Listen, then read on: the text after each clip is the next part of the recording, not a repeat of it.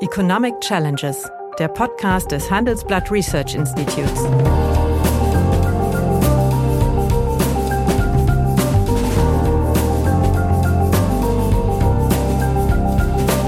Bert Rürup, der Chefökonom des Handelsblatts, diskutiert mit Michael Hüter, dem Direktor des Instituts der deutschen Wirtschaft, wöchentlich aktuelle wirtschaftliche Herausforderungen für Deutschland wie für die Weltwirtschaft. Früher sagte man ja, also wir müssen den Standort fit machen und jetzt machen wir die Unternehmen fit. Standort ist das, was die Ökonomen als Standort definieren. Das kann sich halt ändern. Unser Bundeskanzler zieht daraus die Konsequenz, weil wir Neuinvestitionen haben, haben wir einen Wachstumsimpuls. Natürlich falsch. Substitution erzeugt kein Wachstum. Es gibt Anhörungen im Deutschen Bundestag zu den Sparbeschlüssen und es werden doch nicht mal die Betroffenen befragt. Da muss ich mich ja nicht wundern, wenn die auf der Straße mit dem Traktor rumfahren. Guten Tag, meine Damen und Herren. Hallo, lieber Michael. Hallo, lieber Bert. Ja, ich möchte heute mit dir ein ja, etwas anspruchsvolleres äh, Thema diskutieren, auf das ich auch äh, noch keine richtige Antwort weiß, aber vielleicht finden wir sie. Also, lassen wir mal anfangen. Große gesamtwirtschaftliche Umbrüche haben oft auch Änderungen der, sagen wir mal, wirtschaftspolitischen Konzeption, der herrschenden wirtschaftspolitischen Konzeption zur Folge die dem Börsencrash von äh, 1929 folgende Weltwirtschaftskrise brachte das damals herrschende liberale Paradigma zum Einsturz und verhalf dem Keynesianismus und der Globalsteuerung zum Durchbruch. Die Globalsteuerung, die dann generell eingeführt wurde in fast allen äh, westlichen Ländern, versagte dann bei der Bekämpfung der angebotsseitigen Schocks der Ölkrisen der 1970er Jahre und wurde dann letztlich ersetzt durch das neue neoliberale Paradigma der Chicago Schuh, der Angebotstheorie und der Angebotspolitik. Die Finanzmärkte wurden liberalisiert, die Handelsschranken abgebaut und die Arbeitsmärkte wurden flexibilisiert, auch in Deutschland. Äh, dieses auf Deregularisierung möglichst vieler Märkte setzende Variante äh, des, des äh, Liberalen, des Neoliberalismus, welches auch, sagen wir mal, in einer Konkurrenz von Staaten um mobile Produktionsfaktoren auf eine Konkurrenz von mobilen Produktionsfaktoren setzte, zerbrach dann in der globalen Finanzkrise 2008. Und seitdem ja, gibt es eigentlich kein wirklich dominierendes äh, Paradigma. Aber was wir beobachten können, ist, dass seit etwa zehn Jahren es zu einer schleichenden Demontage des multiliberalen Freihandels kommt und das Aufkommen einer multipolaren, sagen wir mal, Handelsordnung, zu beobachten ist. Das heißt, die Konzepte der Angebotspolitik also sind deutlich im Rückzug und wir haben wieder ein Vorpreschen von ja, Regulierung und einer Deglobalisierung. Ich sehe das als eine Spätfolge der Krise von 2008 ein, die nämlich dazu geführt hat, dass insbesondere die westlichen Staaten nicht mehr durch eine wirtschaftspolitische Konzeption geeinigt werden. Und wir haben meines Erachtens ein Auseinanderdriften dessen, was wir als weltfreiheitliche westliche Welt sehen. Siehst du das anders? Ja, da lässt sich einiges zu anmerken. Ja. Ähm, also man kann natürlich schon sagen, dass wir in der Finanzkrise 2008, gerade im November, bei dem ersten G20-Gipfel auf Staats- und Regierungschefsebene, es gab ja vorher das Format schon auf dem mhm. Ebene der Finanz- und Wirtschaftsminister, mhm. Doch noch eine gemeinsame Lesart hinbekommen hat. Der Damals Krise. Das eben, eben November 2008. Äh, George Bush war noch im Amt, äh, Obama schon gewählt. Ähm, und dann hat es diesen Gipfel gegeben. Es hat weitere Weltwirtschaftsgipfel im Jahr 2009 mhm. gegeben. Und äh, insofern ist die Finanzkrise in dem Management selbst geprägt gewesen durch eine gemeinsame Sicht das, auf die, die ist Krise. ja auch schnell und, überwunden ja, worden, ist auch sehr ist schnell überwunden. Schnell. Man hat, man hat sich auf die Instrumentenkatalog geeinigt, hat das auch gemacht und hat im Grunde sich auch fortlaufend getroffen. Also das ist schon bemerkenswert, wenn man so will. Die große Lektion der von dir zitierten Weltwirtschaftskrise 1929 ist 2008, 2009 auch angenommen worden. Was anderes erleben wir in der Tat heute mit Blick auf globales gemeinsames Handeln, mhm. multilaterale Ordnung. Mhm. Und auf der, also wir erleben so eine Rückkehr von, sagen wir mal, Wettbewerbsvorstellungen der Volkswirtschaften miteinander wenn ich mir anschaue, wie reagieren wir auf den Inflation Reduction Act, mhm. ähm, mhm. was machen die Europäer mit dem Chips Act und mit ja, dem ja Net ein, Zero ein, Emission Industry Act und solchen Retour Themen. zu nationalstaatlichen Lösungen. Genau. Ja. genau. Und dahinter steht ja so eine Debatte, die genau vor 30 Jahren wenn man so will, ihren, ihre, ihre höchste Modephase mhm. hatte, nämlich der Standortwettbewerb. Richtig. Ja. Ein Begriff, der ähm, in den letzten Jahren deutlich verschwunden ist damals auch kritisch diskutiert wurde. Ähm, die Kundigen werden sich an Paul Krugman in dem mhm. Zusammenhang erinnern. Ähm, Competition, a Dangerous Obsession. 1990, ja. Genau, 94 hat 94, das gemacht. Ja, 94, 94 mhm. The Dangerous Obsession und hat damit gegengehalten und gesagt, also Volkswirtschaften können eigentlich nicht in der Kategorie der Wettbewerbsfähigkeit betrachtet werden, was ja eine Voraussetzung für so eine Idee des Standortwettbewerbs mhm. ist, weil das gilt für Unternehmen und Unternehmen können mhm. untergehen, die können kein Kapital mhm. mehr bekommen, die ja. verschwinden vom Markt. Volkswirtschaften verschwinden nicht. So mhm. und ähm, das verband sich ja auch mit so einer Sicht darauf, dass man regionale Themen vielleicht wichtiger sehen muss. Das aber in dem, was auch Paul Krugman ja gleichzeitig auch betrieben hat, die neue äh, Geografie des Handels. Mhm. Äh, sozusagen die Frage, also welche, welche Möglichkeiten der Kooperation gibt es? Also der Begriff Standort, Standortwettbewerb, der damals ganz selbstverständlich war. Es gibt Gutachten des Sachverständigenrats, ich glaube 1995, es hieß im Standortwettbewerb. Ja. Und es gab die äh, in dem Rahmen der Strukturberichterstattung der damaligen staatlichen Institute Kiel beispielsweise auch so ein Thema, auch Standort als zentrales Thema. Und das war eine Diskussion eigentlich der alten Handelswelt. Es war mhm. noch nicht mal so richtig die Diskussion mobiler Kapitalmarktbewegung mhm. und, äh, und, und Kapitalmarktkonkurrenz. Äh, also insofern machst du da jetzt mal ein richtig großes Fass auf. Ne? Ja ist ja für das zweite Gespräch mal angebracht. Jahr finde ich auch, ne? Ja. Aber ja, vor allen Dingen, wenn man das aber mal so durchgeht und äh, fragt, was ist Standort? Mhm. Je länger ich so in vielen Zusammenhängen darüber nachgedacht würde, sagen, Standort ist das, was Ökonomen für einen Standort halten. Ja, aber gibt es nicht eine andere äh, Bewegung? Das heißt, früher sagte man ja, also wir müssen den Standort fit machen yeah. und jetzt machen wir die Unternehmen fit. Nach einer kurzen Unterbrechung geht es gleich weiter. Bleiben Sie dran. ChatGPT und andere Technologien verändern unsere Arbeitswelt rasant. Bei der Veranstaltung Work in Progress diskutieren wir in der Handelsblatt Media Group die Zukunft des Arbeitsmarktes, HR-Trends, KI, mentale Gesundheit und neue Leadership-Perspektiven. Sei am 13. und 14. Juni in Düsseldorf oder virtuell dabei und melde dich jetzt an unter work-progress.de.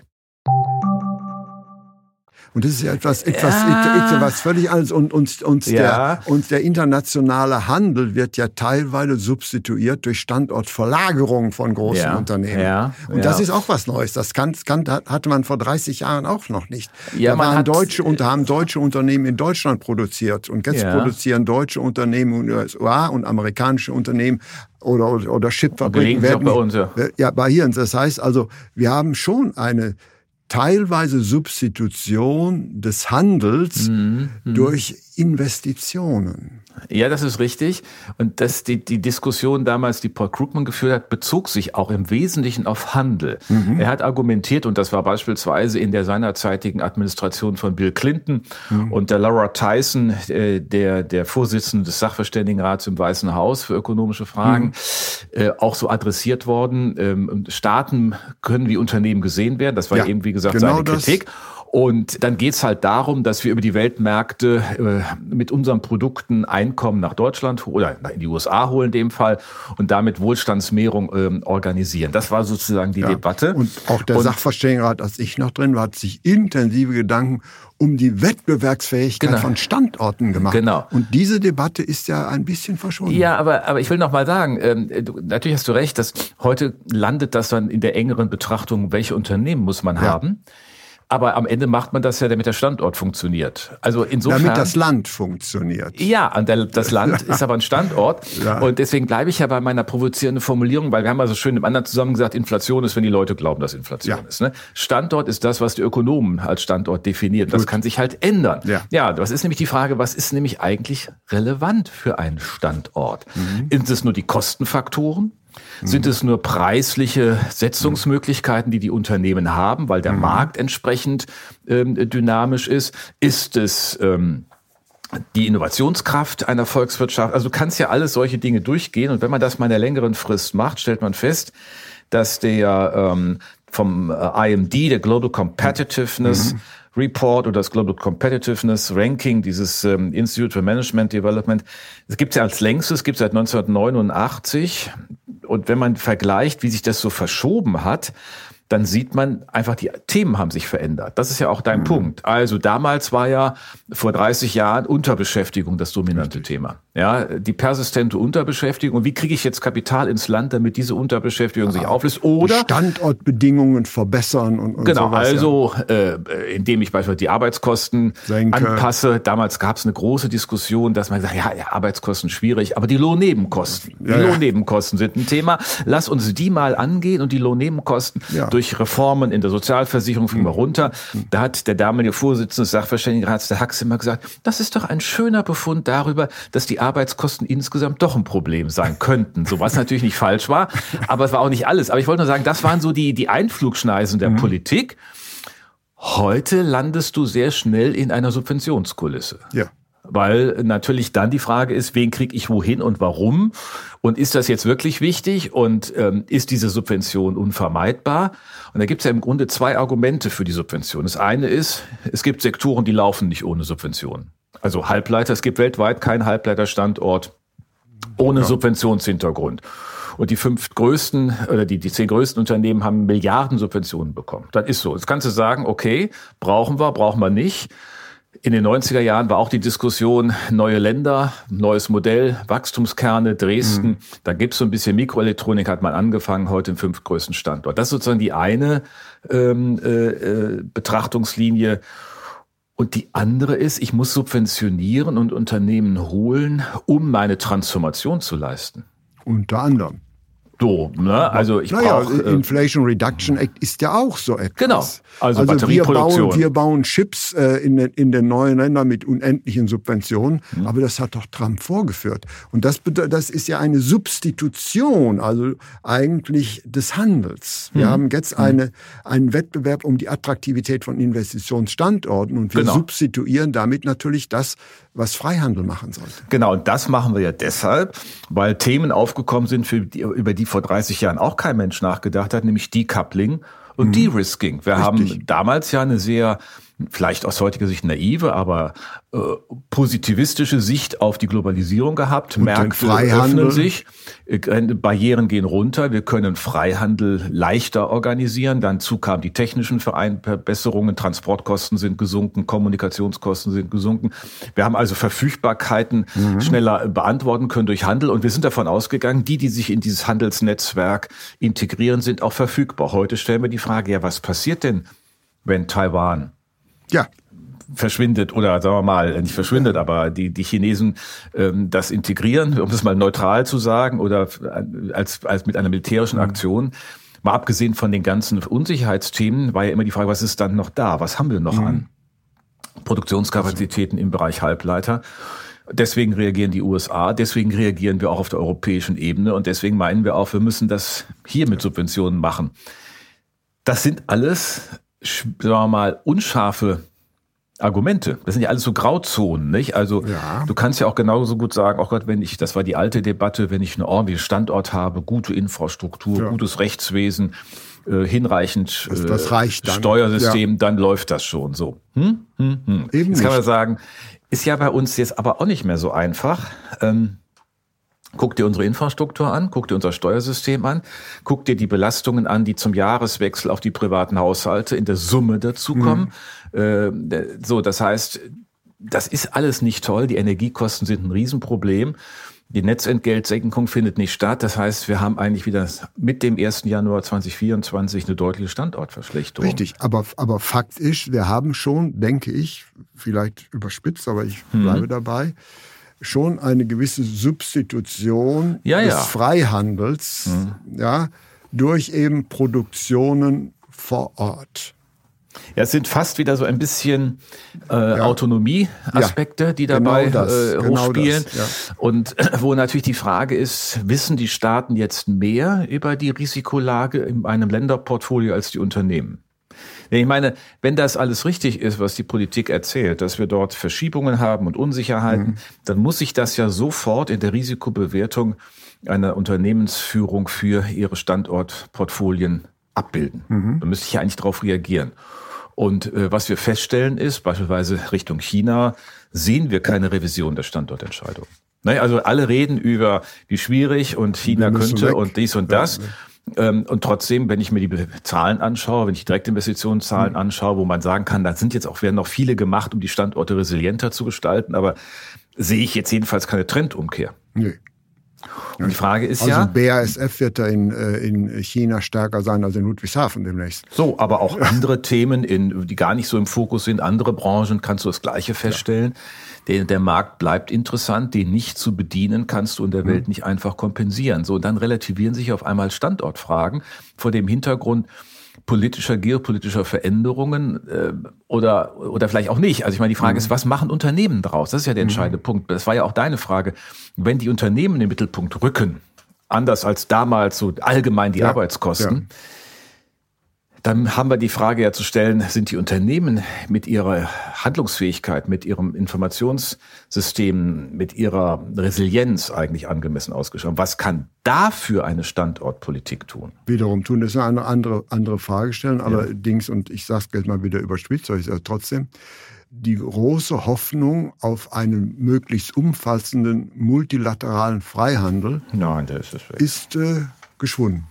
Es ist weg. Ist, ich meine, du musst ja auch sehen, wir haben im ja. Jahr 2023 einen Rückgang des Welthandels ja, gehabt. Ja, ja. Das ist ja noch gar nicht richtig diskutiert worden. Wir haben einen Rückgang von über ein Prozent im Welthandel ja. erlebt.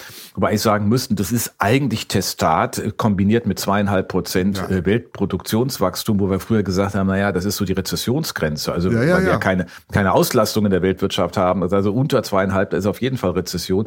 Wir sind eigentlich in der weltwirtschaftlichen Rezession haben eine Welthandelskontraktion im letzten Jahr erlebt. Für dieses Jahr erwartet man einen Oder Rückschlag im positiven Sinne, ein Prozent, anderthalb. Prozent äh, Welthandel.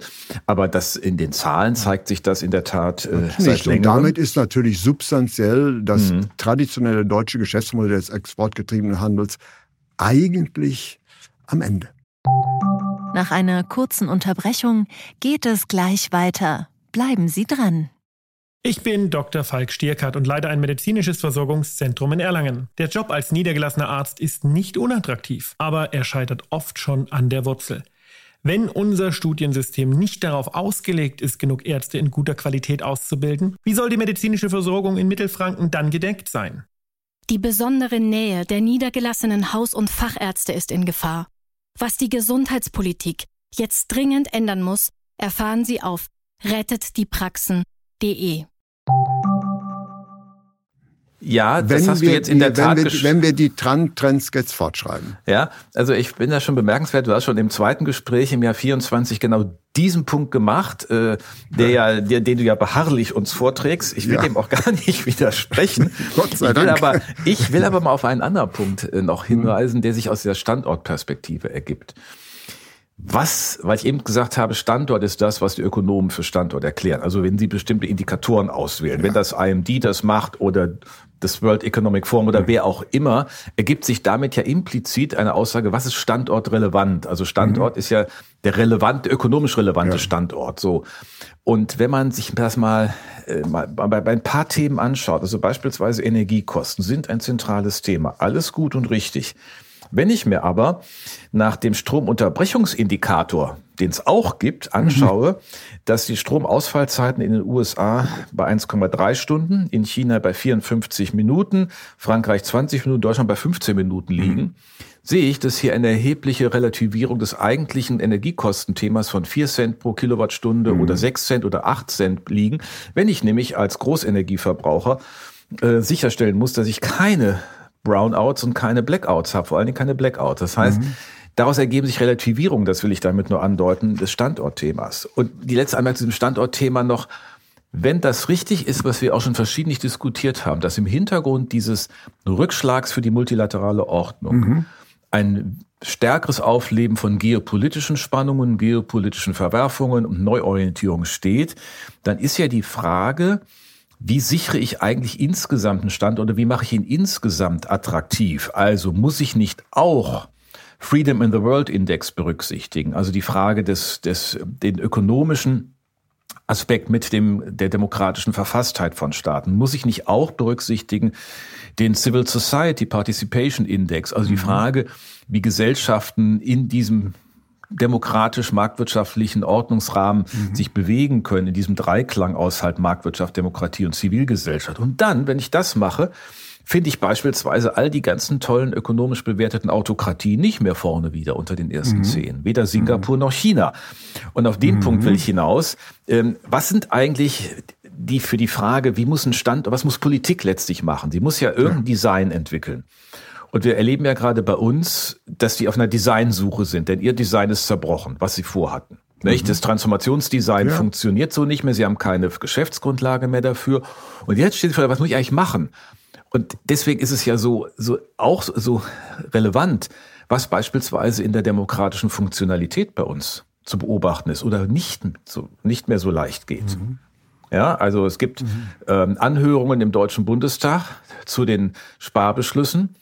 Und es werden doch nicht mal die Betroffenen befragt. Da muss ich mich ja nicht wundern, wenn die auf der Straße mit dem Traktor rumfahren. ja, ich meine, das sind ja alles solche Dinge, die am Ende harte ökonomische Konsequenzen in sich tragen. Das ist so mein, ja. meine, meine Provokation an dich, dass wir ja. diesen Standortgedanken und diese äh, im Grunde nochmal neu definieren müssen und sagen, was ist dann eigentlich für resiliente Gesellschaften der entsprechende Rahmen? Ja, es gibt ja auch Antworten darauf. Beispielsweise der globale Süden ist ja mhm. letztlich auch der Versuch einer Antwort auf äh, die sagen wir, mhm. internationale Konkurrenz mit dem Westen und, äh, und China. Das ist ja auch eine Antwort darauf. Das heißt, wir lösen uns von einem globalen Handel mehr zu einem, sagen wir mal, partiellen Handel. Das heißt, wir werden also schätze ich mal, drei, vier derartige Zentren demnächst erleben. Und das mhm. ist also die Globalisierung, die weltweiten Beziehungen mhm. gibt. Ich glaube, mhm. dieses Paradigma ist gestorben. Ja, und die Frage vor dem Hintergrund ist ja auch, nehmen wir mal den Fall Argentinien. Ist ja interessant, mhm. was der Präsident Milei da versucht. Mhm. Das sind ja, ist ja ein, ein Versuch, wirklich struktureller Eingriff in das Wirtschafts- und politische System, ja. um das überhaupt handlungsfähig zu machen. Ich meine, die haben sich ja immer mit Verschuldung über die Jahrzehnte, Jahrzehnte durchgegangen. Irgendeiner hat denen immer noch Geld gegeben und es ist im Grunde schon beachtlich, dass dieses, dieses Argentinien nie äh, eine, einen politischen Rahmen gefunden hat, mal ein gewisses Maß an Verantwortung doch äh, irgendwann zum Ausdruck zu bringen. Jetzt kann man den ja als bunten Hund beschreiben, aber was der da macht und was der vorhat, auch das Angebot an Europa, er sagt ja nicht, er will Mercosur nicht. Die Sorge mhm. war ja, dass er das ganz beiseite legt. Ja. Was ist passiert? Er hat gesagt, bei den BRICS, es ist ja nicht die Truppe, bei der ich mitmachen möchte, kann ich jetzt auch verstehen. Mhm. Äh, das heißt, wir müssen aber auch flexibler sein in unseren Reaktionen darauf. Mit welchen Standorten, mit welchen politischen mhm. und wirtschaftspolitischen äh, Bedingungskonzepten wollen wir uns dann doch zusammentun? Europa mhm. hat keine Antwort. Frau Baerbock hat keine Antwort an mhm. Argentinien.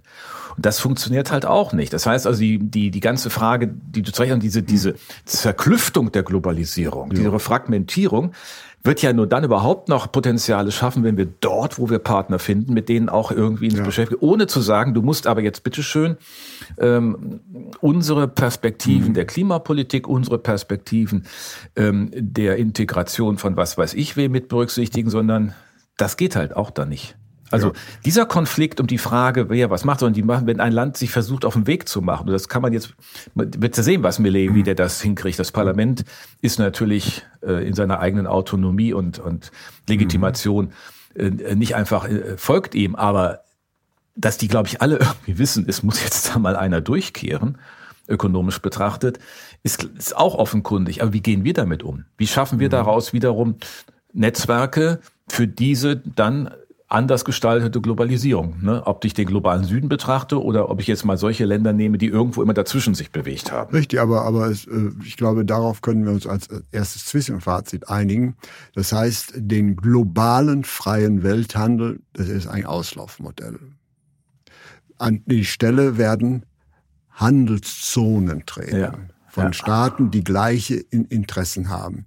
Und das ist auch von der äh, ökonomischen Theorie noch nicht durchdrungen. Aber mhm. dieser Trend ist für mich schon mittlerweile sichtbar. Ja, ja, das, das, das ist, ist ein Thema. Und dann kommt noch etwas anderes hinzu, was auch nochmal aufzurufen ist, weil in der Tat ja eines auch in der deutschen Diskussion zu worden ist, das Standortthema wird schon wieder hochgespielt, weil sagt, es ist alles gerade dramatisch und es ist alles nicht gut. Aber nochmal dran zu erinnern, es war vor 30 Jahren ein Unterbeschäftigungsthema. Richtig. Jetzt ist es kein Unterbeschäftigungsthema, sondern ein Fachkräftemangelthema auf Thema. der einen Seite. Also ich muss schon eine andere Frage an die internationalen Kapitalmärkte stellen. Es geht nicht um Kapitalmangel, sondern es geht um die Qualität des Kapitals und wie wirkt sie ein auf die Produktivität der Arbeit. Das ist ja hier der entscheidende mhm. Punkt. Also wie offen bin ich für moderne Anwendungen, für generative KI beispielsweise, mhm. um diese Fachkräftethematik zu adressieren. Dafür muss ich, ich muss sozusagen andere Bedingungen setzen. Mhm. Und das Zweite, die Transformation zur Klimaneutralität, Bert, die bedeutet ja, dass ich eigentlich ökonomisch und technisch noch völlig tragfähige Kapitalbestände rausnehme. Also ja. Gaskraftwerke werden rausgenommen. Vernichtung. Und, genau, von, wir machen Vernichtung von Realkapital. Genau. Wir ersetzen es durch neues Kapital. Ja. Und jetzt äh, macht äh, unser Bundeskanzler, daraus zieht er die Konsequenz, weil wir Neuinvestitionen haben, ja. haben wir einen Wachstumsimpuls. Ja. Natürlich falsch. So. Substitution erzeugt kein Wachstum. So, und die, genau die Frage ist aber, wie mobilisiere ich denn für diese politisch indizierten Kapitalvernichtungen, ja. nicht, nicht durch den Markt, nicht durch den Wettbewerb Nein. indizierte Kapitalvernichtung, sondern durch Politik, wie bekomme ich dafür internationales Kapital? Mhm. Denn das heißt ja nur, das wird alles teurer, mhm. die Standortkosten steigen. Was, wo ist die, liegt die Attraktivität für die diese Transformation. Das alleine zu machen, ist schon eine gewaltige Herausforderung, aber mal wenigstens zu sehen, dass das ein anderes Problem ist, als mhm. wir seinerzeit hatten und noch anders beantwortet werden ja. muss, dann muss ich halt staatlicherseits auch investitionsfähig mhm. sein und dann muss ich auch die Themen verlässlich machen, was im Augenblick ja passiert und deswegen steht so viel in Zweifel, dass die Verlässlichkeit nicht mehr da ist, weil du nicht weißt, was diese Politik noch an Rahmenbedingungen für Investitionen in diesem Jahr setzen kann, nächsten Jahr wieder anders und die Auswirkungen des Verfassungsgerichtsurteils für, die, für das fiskalische Handeln im Tagesgeschäft. Ja. Das ist jetzt natürlich ein, ein, ein, genuin deutsches Problem, genau. da hast du recht, aber sagen wir mal. Aber es, es beschränkt den Rahmen der Handlung. Richtig, jetzt. Mhm. richtig, aber wir, wir, wir sind uns einig, mhm. sagen wir mal, äh, weltwirtschaftlich wird in der Zukunft eine völlig andere Welt entstehen, als wir sie noch bis etwa, sagen wir mal, ja, 2010 et, et, etwa hatten. Wir werden äh, verschiedene Machtzentren miteinander mhm. haben, verschiedene unterschiedliche Freihandelszonen mhm. und äh, man kann eigentlich nur hoffen, äh, dass, sagen wir mal, dass diese Auflösung der globalen äh, Idee des multilateralen Freihandels, der die ganze Welt umfasst, äh, nicht auch noch zu zusätzlichen kriegerischen Konflikten führt. Ja. Ja. Wenn, wenn wir das schaffen, ist das gelungen. Aber die alte Welt, die wir noch mhm. im Sachverständigenrat des Jahres 2000, in den ich reingekommen bin und später Vorsitzender geworden bin, mhm. also diese Konzepte, die wir für diese Welt damals entwickelt haben, sind, glaube ich, nicht mehr so zukunftstauglich, wie wir es mal gedacht haben. Ja, sie sind es nicht aus den Gründen und sie sind es aber aus den originär ökonomischen Fragen ja. nicht mehr. Und deswegen ist die, ist die eigentliche Ableitung, wie kann Staat heute beispielsweise Verteidigungsleistungen erbringen, die nicht 1,4, sondern halt zwei oder mehr Prozent des Bruttoinlandsprodukts mhm. erbringen. Wie kann Staat eine resiliente Infrastruktur entwickeln und wie mhm. kann er sozusagen mit Fachkräftemangel umgehen? Das muss dann in dem Kern seiner Bemühungen stehen, um in diesem internationalen ja, Rahmen überhaupt eine Rolle spielen zu können. Ja, vielen herzlichen Dank. Ich glaube, diese Folge sollten wir uns aufzeichnen. Da ist nämlich sehr, sehr viel Zukunftsweisendes drin. Also herzlichen Dank. Ich danke und dir. Ich bin auf die Reaktion unserer Hörer gespannt. Ich auch. Ja, meine Damen und Herren, wenn Ihnen die Gespräche, die wir führen über ökonomische Themen, gefallen, dann habe ich dann noch ein neues Angebot für Sie, was Sie interessieren könnte. Nämlich mehr aktuelle Wirtschaftsinformationen finden Sie unter handelsblatt.com slash global. und natürlich in den einschlägigen Hinweisen in meinem wöchentlichen Newsletter der Chefökonom. Liebe Hörerinnen und Hörer, wenn Sie Lob, Kritik oder Themenwünsche haben, dann schreiben Sie uns doch gerne oder schicken Sie uns eine Sprachnachricht an chefökonom@handelsblatt-research.com. Die Adresse finden Sie auch in der Folgenbeschreibung.